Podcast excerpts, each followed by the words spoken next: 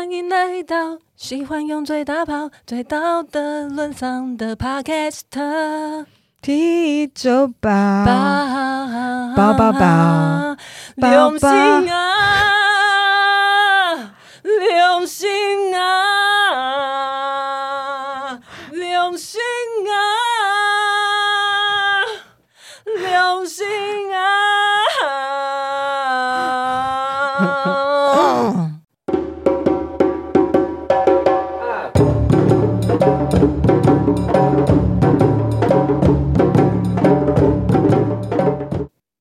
终于给你唱到了，终于给我唱到了。刚刚我们才刚开完直播，对，以后我们的直播都是要，以后我们的直播大家就是要紧跟着，因为我们都会在里面讲一些很不可以留下来的东西。对，我们会讲那个就是。黑盒子里面的东西，对，没有错，所以我们刚刚就把影片删掉，完全不可以留下来，只有看到的人可以知道说我们到底在直播里面说了什么。然后刚好在直播里面，我有说我最近蛮喜欢看森《森森林之王》，嗯，然后《森林之王》在过年期间竟然给我停播一次，有点伤心。人家也要过年呢、啊，关我屁事。然后，然后我就很喜欢里面有一首是那个乱弹阿翔。他跟里其中两个参赛者合作的歌叫《良心》，那为什么他会写这首歌？因为他被骗，他想他对他想要骂骗他的人，然后你听着就很有感觉，对不对？就很想问一下人，那个骗你的人说良心在哪里？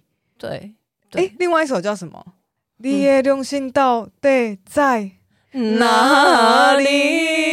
也是可以，也是可以。这首歌我们之前在双性恋那一集唱过。哦，对对对对，就是这些死双性恋，良心到底在哪？这样 死双性恋就刺到我，就就，就是 Lori 对对。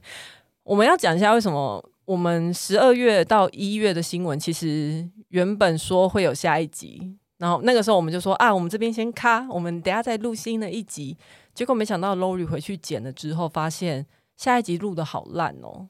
对，因为那天好像状态不是很好。对，嗯、我们最近蛮常状态不好的，我都不知道我们最近什么时候状态是好的。对，我也很想要状态好的时候录音，但是好像每次来录音的时候都就是有点很多，有点不顺。Maybe 我们要去拜个拜之类的，所以上一集就没有啦。那我们来念一下评论啊，顺便说一下新年快乐。新年快乐！大家可能会觉得我今天鼻音有点重，但是没有错，因为我过年期间感冒了，但不是确诊哦。对，不是确诊，就好不容易放假放个年假就感冒，然后然后宇就跟我说鼻音这么重，应该他们可以接受吧？我想说有什么好不能接受的？对，因为我就想说，大家会不会觉得鼻音听起来很不舒服？然后我就突然想到说，哎，早安丁尼亚鼻音成那样子，大家都没靠腰了，都听成这样，不要不要的，真的都得两百名了，应该是还好吧？好，然后我们来念一下评论。我觉得我一定是森林之王看太多，我现在好像庾澄庆哦，有那个感觉。我们来念一下评论啦。OK。只有一则评论，然后这个评论的人叫做哈利波蜜果菜汁，又是他。哈利波蜜果菜汁呀，yeah, 然后他的题目是说干失恋就算了，还被居家隔离啊？真假的？可，可是被框列吗？还是说确诊？哎欸，应该不是因为回国然后要被隔离。如果是居家隔离，应该是说他被框列吧？可能是有不小心去到。对对对，跟谁接触？对对对对，所以因此要 maybe 自我居家隔离一下。可是我觉得真的要待在同一个空间，然后待两个礼拜，真的会很痛苦哎、欸。我觉得两天我就快受不了了。对，那你完全没有办法走出去，然后你的空间就只有那一边，然后就然后还失恋，重点是他还失恋 啊，那怎么办？而且在那里面空闲时间就很多，你能转移注意注意力的东西也不多。所以你就会一直想到，而且失恋就最需要转移注意力了，对吧？对啊，这种时候就很容易酗酒或者是狂抽烟。对，然后或者是像我就约炮，可是因为你又被隔离，你就不能连约炮都不行。我的天哪，没错，天，你只能先约，只能先约起来，哎，就说跟你约十四天之后，好不好？哎、欸，真的很辛苦哎，我没有办法想象你现在，你一定很累。我们现在念到这个评论的时候，希望你已经隔离结束了。所以哈利波密应该在等我们出新的集数，他才有人陪他。嗯，对。可是我们又出的很慢，不要把希望寄托在我们身上，我们承受不起。他说目前正在检疫所居家隔离中。哦，在检疫所。他说：“呜呜，好想吃鸡排、麦当劳、咸酥鸡、火锅、烤肉。还好体育周报更新了，挂号我 PCR 阴性。OK，那就好了，没事，可以约炮了。嗯，可以的，可以的。现在除了问对方星座是什么以外，都还要先问说：那你 PCR？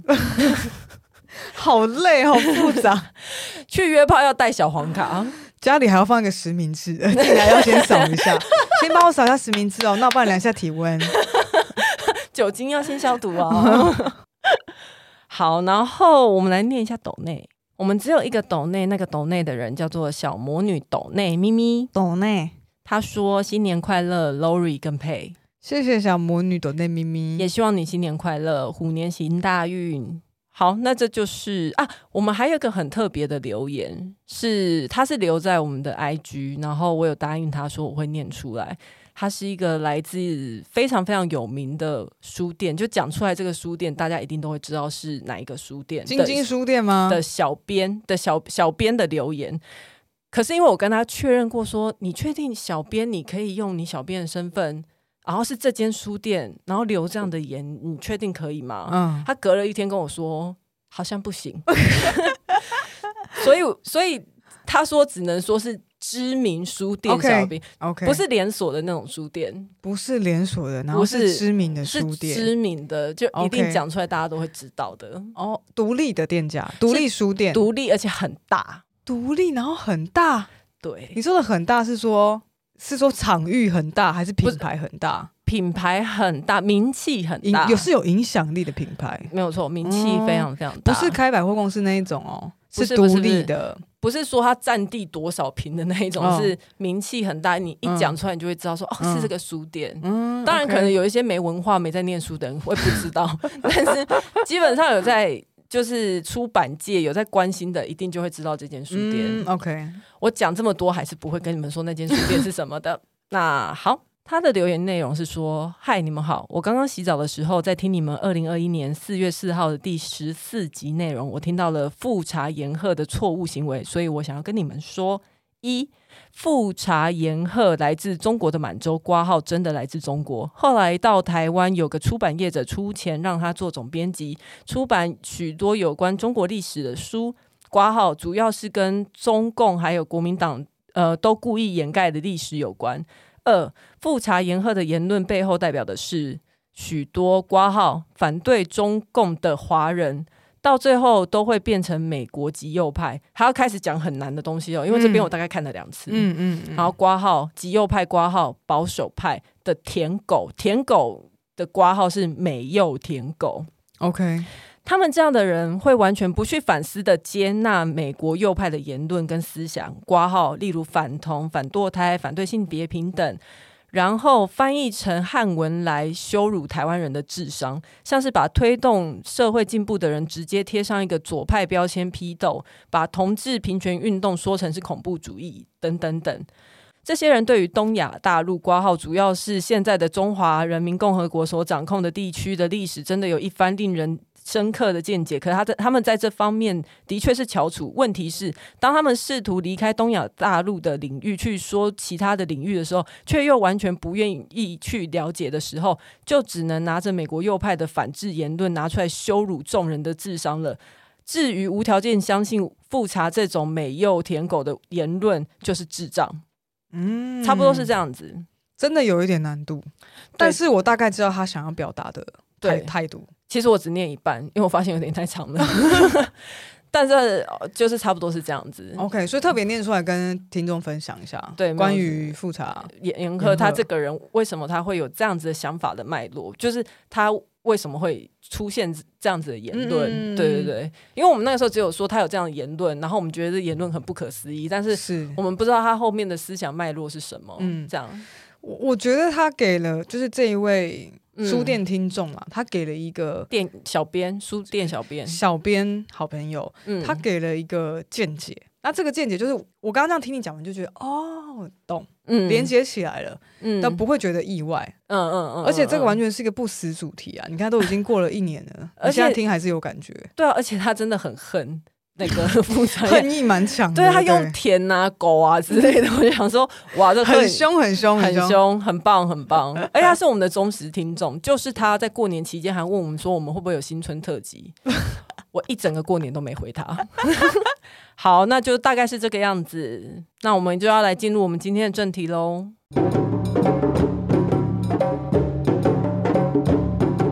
咚咚咚咚。OK，你，你元气回来了没有啊？我觉得你今天神神，我已经不知道，我已经这样神很久了，对，对，对？从上一集也是这样神神，每一集都神神。对啊，为什么会这样子哈？是不是因为生活上有一些要处理的事情太多了，一些感情啊、家庭啊之类的？感情、家庭就类似的东西。好，第一则新闻：法国通过新法。正式禁止性倾向扭转治疗。Lori 知道什么是扭转治疗吗？我大概有听过，之前有一个组织叫做什么“走出埃及”哦。啊，对，你知道你是看 Netflix 吗？呃，我不是看 Netflix，就是我不知道从哪里看。有听说过？对对对，走出埃及，走出埃及就是一个专门在做性倾向扭转治疗的。然后后来被爆出说，走出埃及的创办人还是主理人，他其实本身就是 gay。对，那个新闻闹很大。对对对对对，对，刚好其实我们今天也会用，就是也会提到那个 Netflix 的影集。嗯，然后我觉得大家也可以去看，他他就是在讲所谓就是性倾向扭转治疗。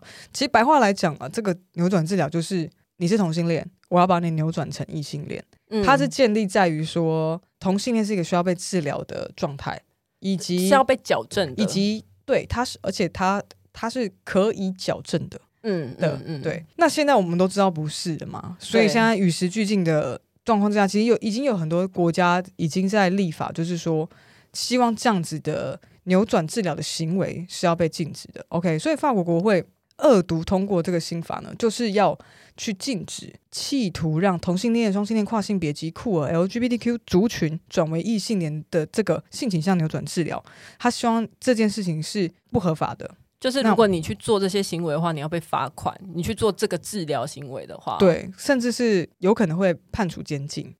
那这个法案呢，也为 LGBTQ 倡的权利倡议人士开放空间，可以代表受害者提出民事诉讼。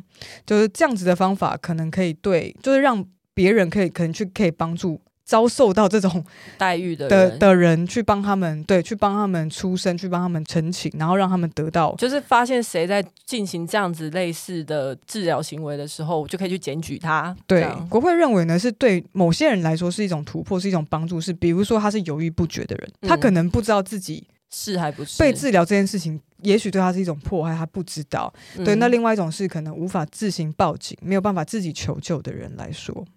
那总统，法国总统马克宏，他也他还在当总统哦，他当蛮他，他当蛮久，他怎么当那么久？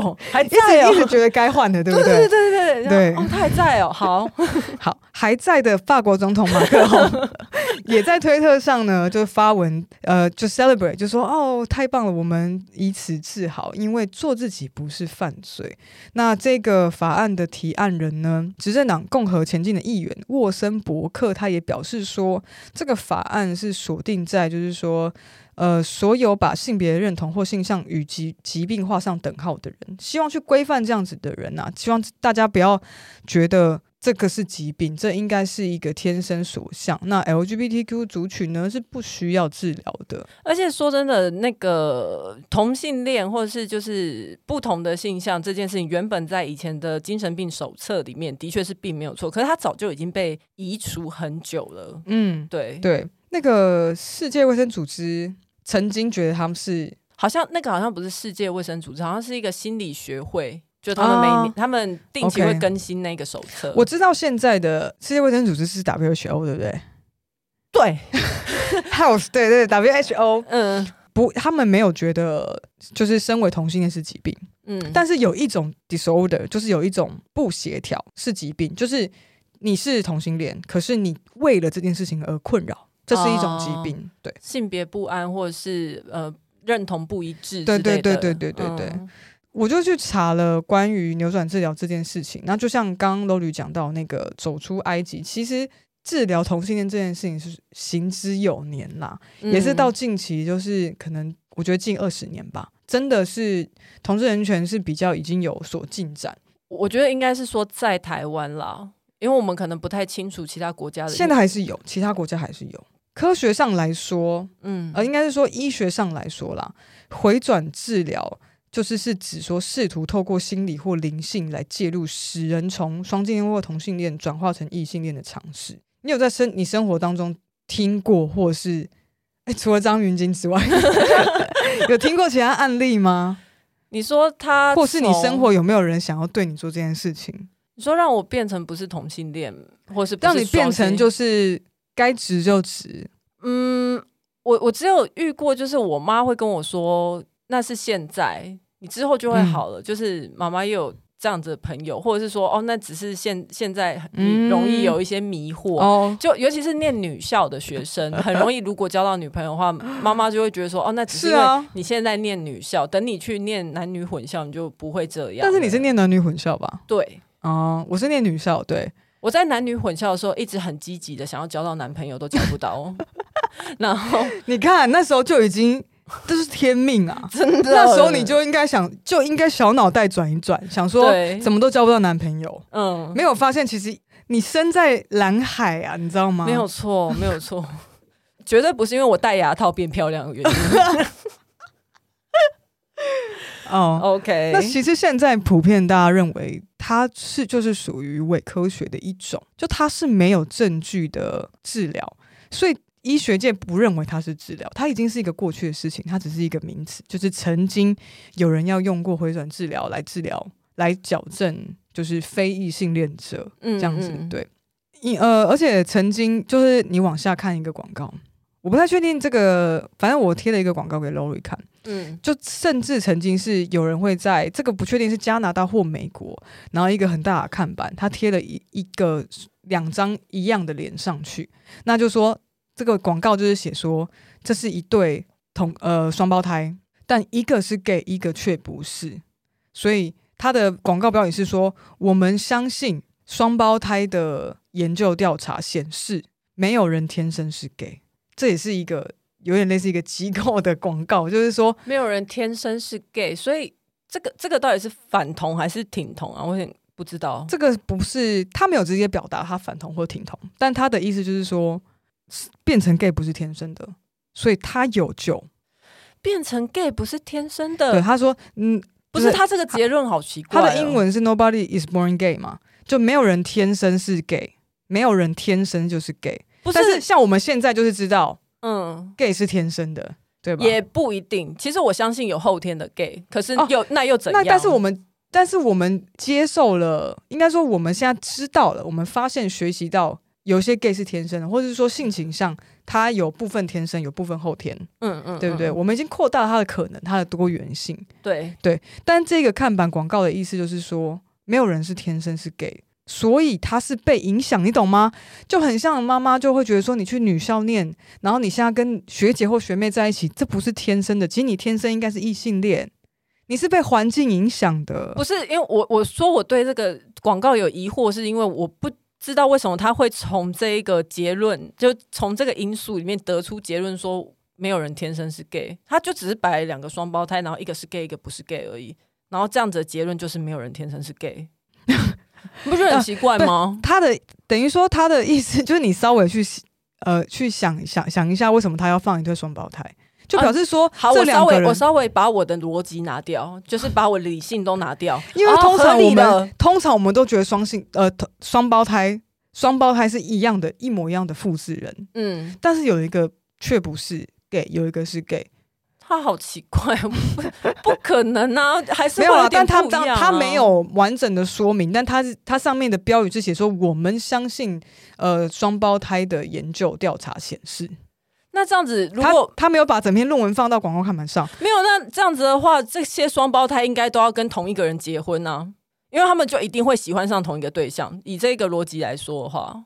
某种程度上是对啊，但是他，但是他这个就是不是否我们的、啊，他这个就是否那种，比如说家长发现他们的他们家小孩有人是 gay，嗯，但他很想要求助治疗，你知道吗？嗯，因为如果你看，所以为什么整个社会要一起进步？嗯，就是需要被照顾的，其实不只是 gay 本身，还有包括你的家人，你的生活身边的人，他们也会很困扰，说：天哪，为什么你是 gay？为什么我小孩是 gay？为什么我儿子是 gay？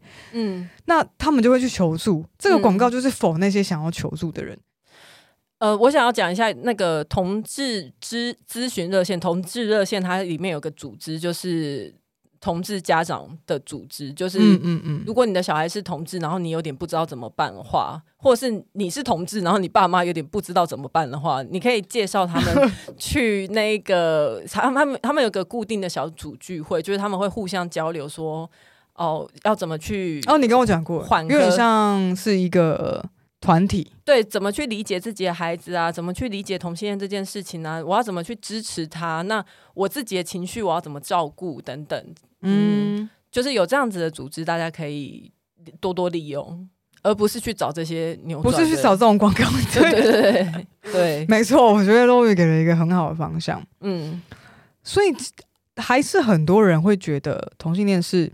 不正常的，而且人类的很长一段历史当中都是把同性恋认为不正常的。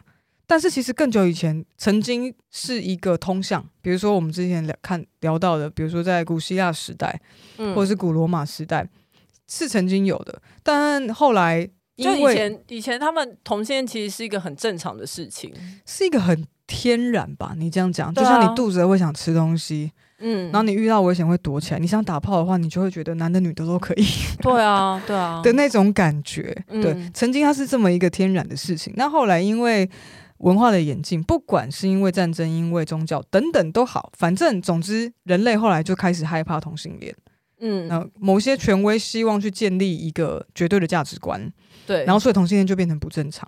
对，一夫一妻制也是这样，一夫像婚姻制度也是嘛？对，没有错。自然自然界的话，其实应该是怎么会从财产制变成是限限，就是限制你的人身自由嘞？嗯，对不对？OK，好。那到了一九二零年代的时候，精神分析学界啊，普遍认为同性恋就是一种病态，需要被治疗的。嗯，那最早提出这个看法的人，就是鼎鼎大名的弗洛伊德。我相信。有在听我们节目的第二性有讲过弗洛伊德，对，弗洛伊德很有名嘛？呃、我觉得质感青年应该都知道弗洛伊德应该都知道。可是知不知道他在干嘛，又是另外一件事情。大家可能都会觉得说他是精神医学之父，可是他其实当初提出很多弗洛伊德流派，其实非常有个性的，有一个很强烈的自的一个出发点。可是他其实现在他的学说几乎都已经被推翻了啦，也不是被推翻，就是。有被取代，嗯嗯，就是现在的主流已经不是有眼镜啊，对，已经不是弗洛伊德那一套了，是他不再是大大学了啦，嗯嗯，OK，那弗洛伊德就是认为哦，同性恋倾向有时可以透过催眠暗示来消除。这一段呢，也是揭露来自于刚刚我们提到的，呃，Netflix 的有一个纪录片，它的全名叫做《导正》，祷告的祷，正义的正，导正。反同运动的行与动，好难念。痛，那是动吧？痛，那个念痛。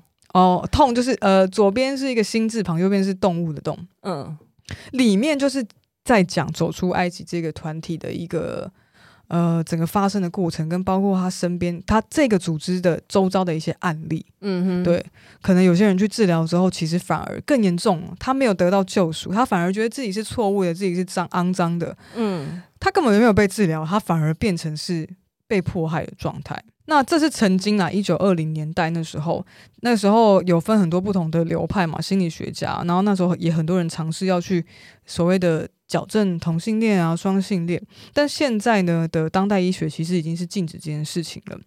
呃，美国精神医学学会就是有叫做 APA，简称 APA，反对呢任何基于同性恋本身就是一种精神障碍的假设来做这样子的疗法。对，这也没错嘛，因为如果你今天就说这个叫做什么回转疗法是要来治疗治疗你的同性恋倾向，就表示你已经预设同性恋这件事情是。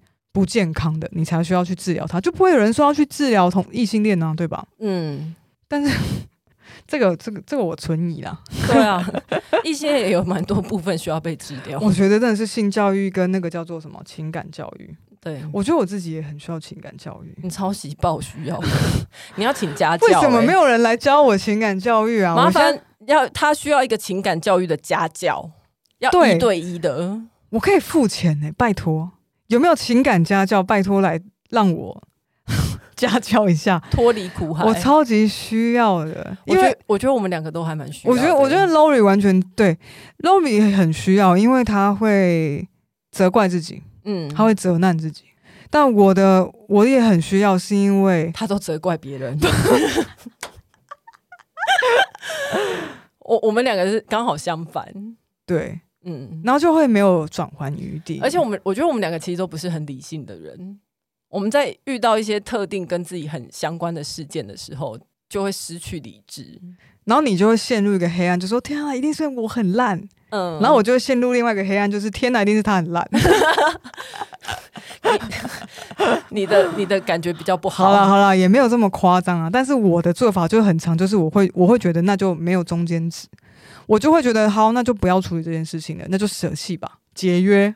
你就是断尾求生的那一种，我就断尾，对，嗯、就是换车，对对，没有错，这台车不能开了，换车不用修了，只是后照镜刮伤一个，就哎。该换了吧，完全没有想说要修补它。对，我觉得大家快要听出我们在延伸指指涉什么事情了。好，继续往下讲哈、嗯。究竟会不会这个节目从配单身到不单身，再从不单身到单身呢？我们就看下去喽。那我们看下去。啊哈，好。然后，美国医学的呃，美国、英国的医学机构还有政府机构均认为转换疗法是有潜在的危害。亚洲、欧洲、美洲等一些地方也已经立法禁止转换疗法的实施。有些国家，我们等下后面会有一个表格跟大家讲，现在有哪一些国家这样子。台湾 for sure，我们现在是不能做这件事情啊。有明文规定吗？诶，我等一下看一下跟你讲。好，资料蛮多的。OK。这些疗法有多危险的？举一些例子哈。OK，比较早一点的啦，一九八零年代以前，哦，都是很可怕，就比较侵入性的，比如说冰锥脑白质切除术。我觉得大家一定看过，就是以前，比如说像以前会有一些电影啊，像呃，有一个叫做什么《非疯人院》，然后《飞越杜鹃窝》，《飞越杜鹃窝》，然后还有那个李奥纳多演的那个什么《恶魔岛》。嗯嗯嗯，进。进把那无人岛还是恶魔岛？我忘我忘记了。反正就是他演一个警探，然后他要进去调查。对对对对，就后来发现原来他是他自己有心理心理的状况。嗯嗯，对，都会看到这样子的呃冰锥脑白质切除术，就是那时候那个年代很流行，大概一九呃三零到六零之间很流行这件事情。对，大家就觉得说，哦，你有自闭症哦，切除脑白质。你同性恋切除脑白质，你疯了切除脑白质，就大家就觉得说，好像只要那个点点一点，你就会没事了。其实通常切除之后，就是人就变呆呆的这样。他就把一个好像你中枢一个很重要的东西会切掉，对，嗯嗯嗯，就让你不要过激嘛，对，就很长就变太过矛盾。所以其实很多人做了这个切除术之后，是会得到一个永生没有办法再回来的一个状态，就那不可逆的过。是、嗯、是。然后另外呢是。伴有激素治疗的化学阉割，然后还有厌恶疗法，比如说厌恶疗法就是有点像是那种呃心理治疗，就是不是、哦、以前不是有一个普通心理学会有一个很有名的案例，你敲钟然后让狗狗吃饲料，嗯嗯嗯，然后你敲钟你再让它吃，然后久而久之之后，你只要一敲钟，你食物不用拿出来，狗就会流口水，嗯，OK，这就是一个制约嘛，OK，那这个厌恶疗法的制约就是当你在对同性产生一种性的幻想或是一个性的刺激的时候，他就喂食你催吐剂，嗯，你懂吗？就是让你在做这些事情的时候，你会很痛苦。嗯，让你看，嗯，比如说让你看同性恋的呃 A 片，你看得很嗨的时候，他喂你催吐剂，所以你就会一边吐一边看。所以你之后你只要看到一边爽吗？不会，你会很痛苦啊。Oh, OK，那你的这个连结的连锁反应是，当你下一次看到跟同性恋相关的东西的时候，你就会想到你那时候被催吐的反的经验。OK，让你厌恶这件事情，这个叫厌恶疗法。那那我觉得大家自己生活当中的呃厌恶疗厌恶厌恶的一个制约，就是比如说你吃到什么东西你会吐，你就会很讨厌那个东西。那另外最后一个是自慰再制约法，这个我一直查不到这个方法到底是怎么用。自慰再制约法，自慰再再制约方，他，很想知道，对，我超想知道。OK，好，那刚刚有讲到嘛，就是脑白质切除的话的这个切除术其实不止 for 同性恋，但是大概有四成的人是同性恋者，就是在那个年代啦，有四成的人是因为他是同性恋，所以他去接受了冰锥脑白质切除术。但是大部分的、啊、大部分这一些这四成大部分都变成的结局都是伴有严重的残疾的状态度过余生，真的很可怕。哦、好，很可怕的东的很可怕的这个脑白质切除术，其实到后来就已经被 ban 掉了啊。就是科学家后来就发现说，就是医学科学家其实发现这个这个方法是呃很不健康的。他不管对什么疾病来说都超不健康，不不管是同性恋还是你要。解决其他的精神疾病都是一个很不健康的方式，是对。但这个这个治疗术啊，一九九四九年其实是有被颁获过诺贝尔生理医学奖的。What? 打开了精神外科手术历史性，但也是最黑暗的一页。所以你看，所以你看这么有。这么有 credit 的一个奖项哦的一个领域哦，曾经是赞赏赞扬过诺贝尔奖哦，赞扬说哦，这个切除术是很棒的。哇那也是多少人的牺牲跟受到伤害，才让这件事情后来被 ban 掉。嗯，好，那像诺贝尔和平奖也曾经颁给翁山书记过啊之类的嘛，对对对对，对所以世界会一直改变。那到了后来一九八零，刚刚讲的就是一九八零前。嗯，OK，可能科学没那么发达，那这些案例也没那么多。到八零之后呢，就开始比较多是一些精神分析疗法，比较灵性的，比较 spiritual，比较不是那么去动到你的生理的啦。就是比如说，你会跟你咨询啊，然后跟你走入一些整个疗程啊，maybe 几个月，然后陪伴你去成、嗯、去去走过你的这个疗程。好，不管怎么样，他们都还是一个对我们来说很不人道的一个回转疗法。好，那我们现在就到了。我们要跟大家 share 一下，有哪一些国家其实是已经禁止 LGBT 的回转疗法的？加拿大有嘛？然后现在我们讲的是法国，对对，然后还有台湾是以立法禁止执行转换疗法。哇哦，还有澳洲，可是你看澳洲很妙哦，澳洲只有部分的州是禁止的，那还有部分的是在审理的。嗯，对，因为他们是联邦制啊。哦，就是不同的州是不同的州法这样子，对对对，对。那像加拿大、美国也是部分，呃，加拿大大目前看起来应该是全部都已经是禁止的，对。那美国一样还是在中西南部，看起来还是是正在审理当中。那或许已经有部分的禁止转换疗法的个案。嗯，嗯，对，去辅助说这个法条的审理，但目前还并没有明确的，就是已经确定说，哎，我们不行了这样子。嗯，那南美洲也有一些，可是南美洲看起来比较没有那么的模糊，因为南美洲就是要不就是已经禁止啊，要不然就是没有禁止这样子。嗯嗯嗯，对，然后欧洲国家其实也蛮多是还在审理当中，现在看起来英国啊、爱尔兰那一块也都还是在审理当中。这个我真的蛮难想象，欧洲诶、欸，嗯，希望这件事情赶快就是全面被禁止，希望全世界都要变蓝色啊，好不好？就是全全世界都要禁止转换这件事情。好，第二则新闻，第二则新闻，加拿大研究显示，女患者做手术碰上男医生的死亡风险更高，有没有很雷？有没有很可怕？不是应该说。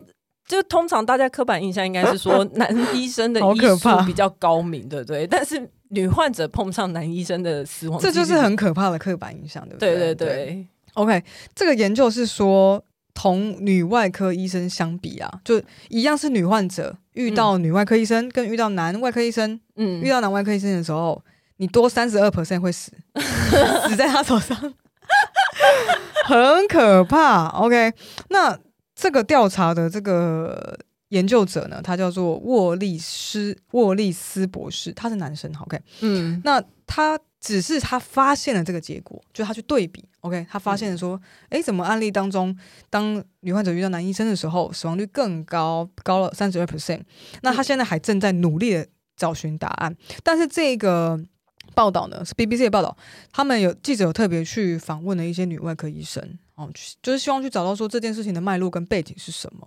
那女外科医生给出了几个原因，我们现在来可以来这边讨论讨论。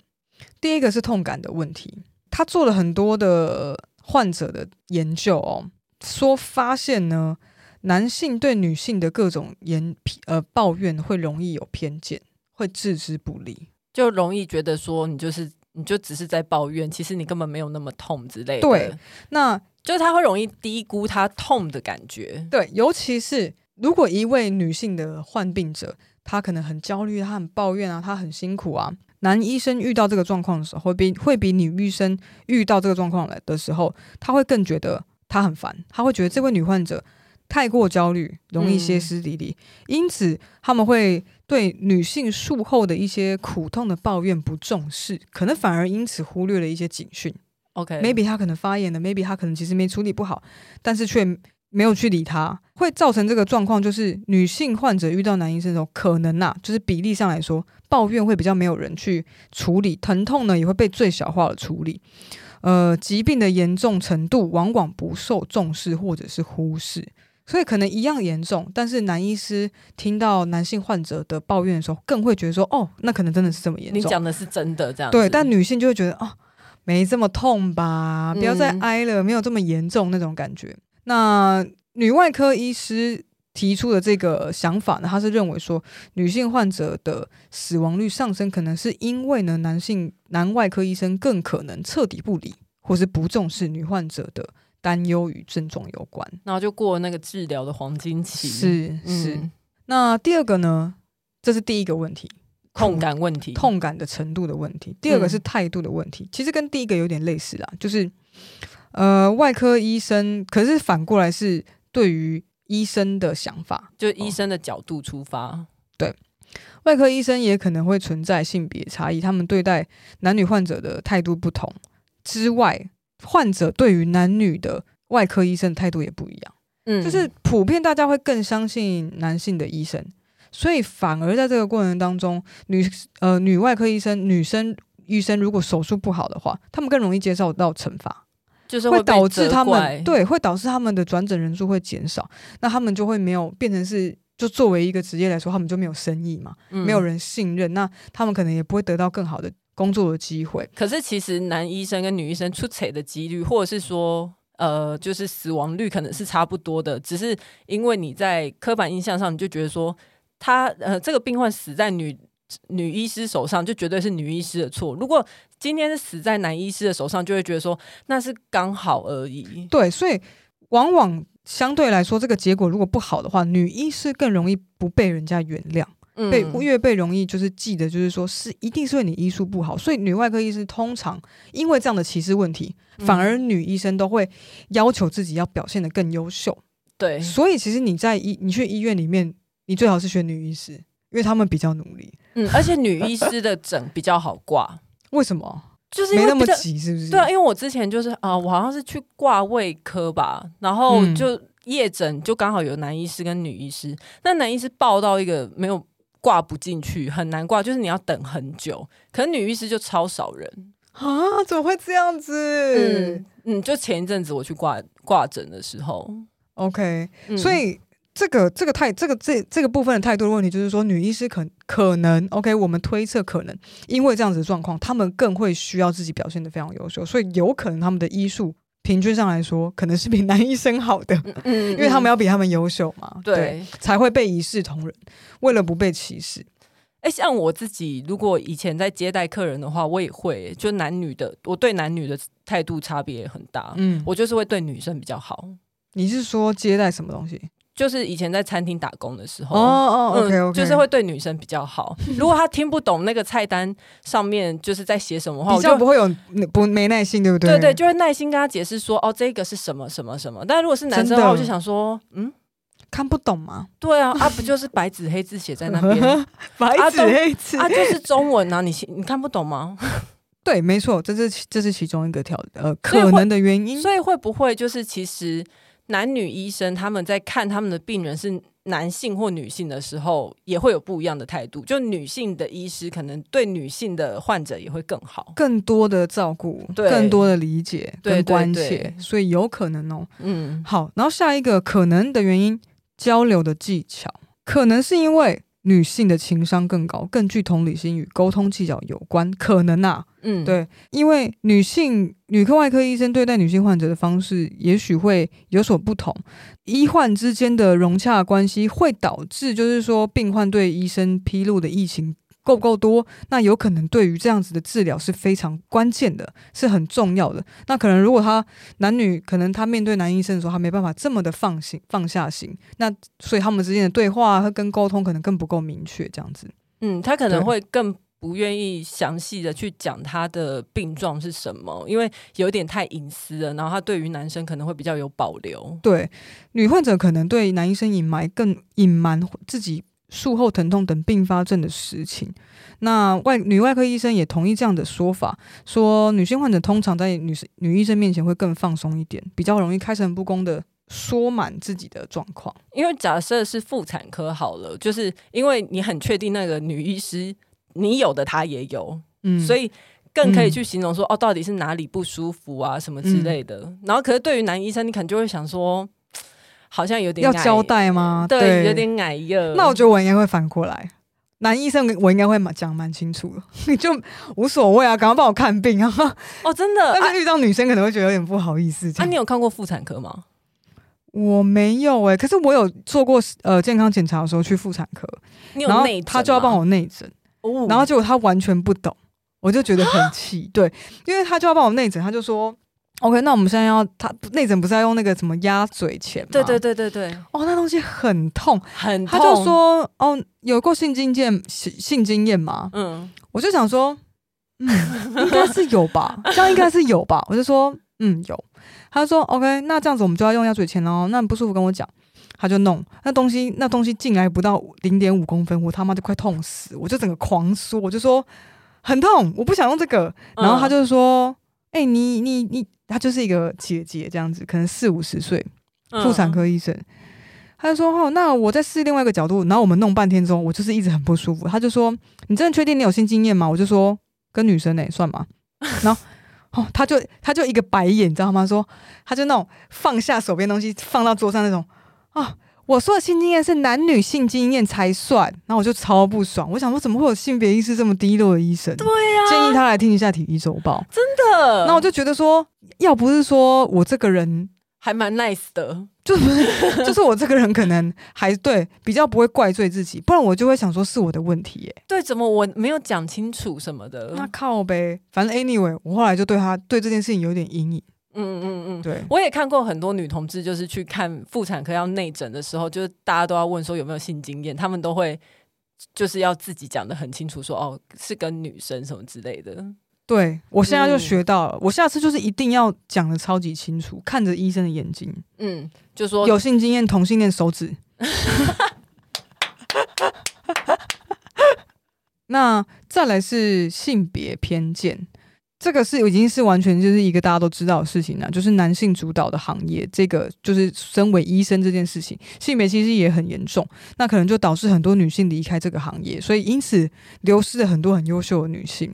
对，那曾经二零一五年的时候，maybe 大家知道，在 IG 跟呃，sorry，在 Twitter 上面使用 hashtag I look like a surgeon，就是也就是我就是外科医生这样子的。标签来表达不满。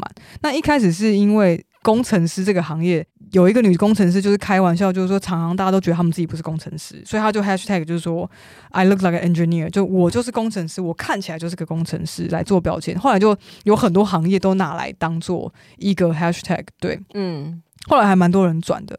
那这个部分其实跟我们刚刚讲那个态度问题有点类似，就是说。很多女生、女性医生都不被认为是外科医生，甚至她都已经是作为一个外呃穿着医生的外套，拿着呃医生要拿的东西去跟你问诊了，甚至去治疗你的时候，都还可能被认为是护士。对，还会问说：“哎，那医生等下会来吗？”然后他就说：“我就是医生的时候，可能还会被要求说：‘那我可以换男生的医生吗？’嗯，我可以换一个医生吗？这样，所以女外科医生更需要一样的意思，就是更需要表现的出色来证明自己。”所以最后种种这一些歧视的状况呢，导致了性别失衡。嗯，那他这边没有特别指出性别失衡有没有影响到，会不会导致就是说女女女患者遇到男医生更容易 死亡这件事情？但我的理解是，我觉得就是呃，他这边有说到是说女性在外科培训的时候初期有占到百分之四十一，但后来越往越高难度的培训到高级培训的时候会下降到百分之三十，最后只有百分之十四成为外科专家，就层层淘汰掉。对对对，所以就会。遇到比较，因为环境不够友善吧，所以可能某种程度来上来说，你现在能够遇到的女外科医生。他们让你死的几率很低，因为他们太屌了。他们都一定，他们一定都是专家。对，男生就不好说了，有可能插科打诨到现在。对，没有错。对，一些杂鱼都可以活到现在。对对对，所以小心呐，挂诊还是挂女生，好不好？对，没有错。你要知道，他们要经过多少努力，才可以稳稳的还在那边。对，然后他们都还不用排队，拜托了，真的挂他们，真的没有。我觉得台湾人喜欢排队。你有没有、哦、真的吗？你有没有觉得，像我看到排队的美食，我就是不吃诶、欸，我只要看到有吃的东西要排队，我就是觉得。我知道，啊因为我常常看到一些排队店，我就实在搞不懂是什么，就什么一个饮料啊，还是一个什么小笼煎包啊这样子，嗯，然后搞得大费周章的。对，就算它再好吃，只要它要排队的话，我就是不会去吃。好，那欢迎大家加入我们不排队的女性医师的。你会吗？你说排队这件事，我不喜欢排队啊，我超恨排队。嗯，对，不，我就会觉得浪费我人生的时间。你也知道，我就是我时间最重要。OK，那如果你在你的店里面看到外面有人在排你的队，我就会让他排啊。Okay 好的，OK，最后差不多最后，嗯、呃，台湾现在的状况呢，呃，其实女生医师也是很少的，在这个表一八年的统计啊。就是卫生福利部的统计的话，从二零一四年到二零一八年成长的趴数大概是三趴，但是其实也没有很多，因为二零你说你说医生哦，女性的职业医师数的占比。三趴，对，你说几年原本二零一四年的时候啊，嗯、女性的医生只占了十九点九趴，差不多二五分之一啊，二十趴，然后到了一八年过了四年之后变二十二点九趴。其实也没有很多，好哦、也没有很多，嗯，就是一百个医生里面原本是二十个，啊，现在变二十三个。我觉得其实你光看就是你还在念高中的时候，你什么一类、二类、三类，三类组的女生就已经本来就很少，然后大家因为那大家都刻板刻板印象觉得说女生应该要选一类。文科啊，对对对，当会计师啊，当律师啊，当老师啊，没有错。呃，刚刚我们提到，比如说会计师、律师等等这些行业里面，我们跟女医师做一个三师三个不同的师的女性比例啊，二零一六年在台湾的这个比例，呃，占比来说啊，在会计师跟律师女性的占比大概是差不多三十五到三十六趴，嗯，差不多三分之一。但医生的话就是只占到十八点八趴，就是只有五分之一。OK，嗯，然后整个在在呃医护人员、医事人员的女性比例当中啊，不同的岗位啊，比如说护士、护理师、营养师等等等，一直到临床心理啊、药师啊、中医师啊，最多的最多的是护理师，那最少的是西医师，第二名少的是牙医师。其他国家的案例是，像一八年的时候，东京医大为了降低女性的率录取率，录取率。录取率在入学考试的时候，只要是女性就扣分。啊，他们不想要女生。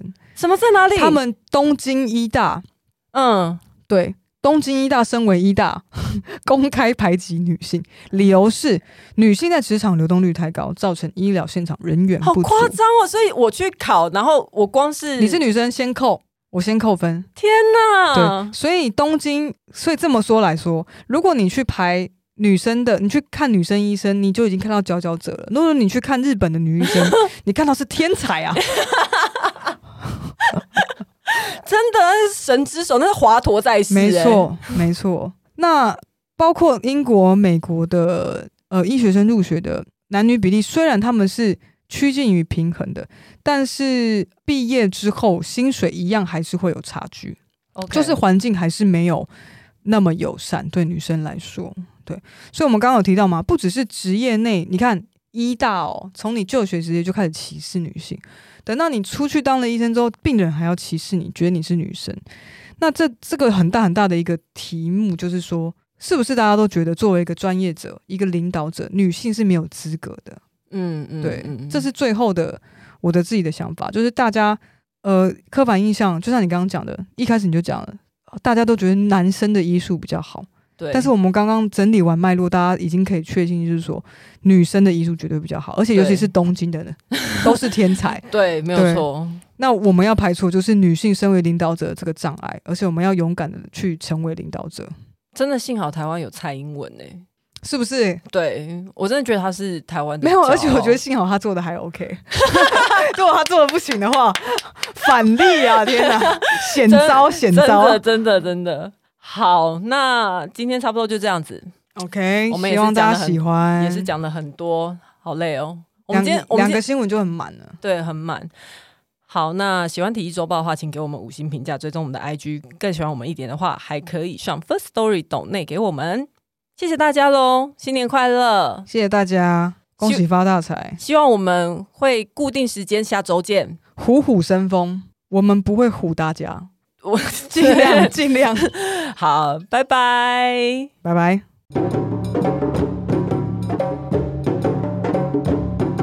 好，我们刚刚发现，我们说完拜拜之后，有一件事情我们忘记做了，就是我们有一个朋友，他去塔布前几天的时候，然后他很喜欢有一个人，有一个过来跟他搭讪的人，所以。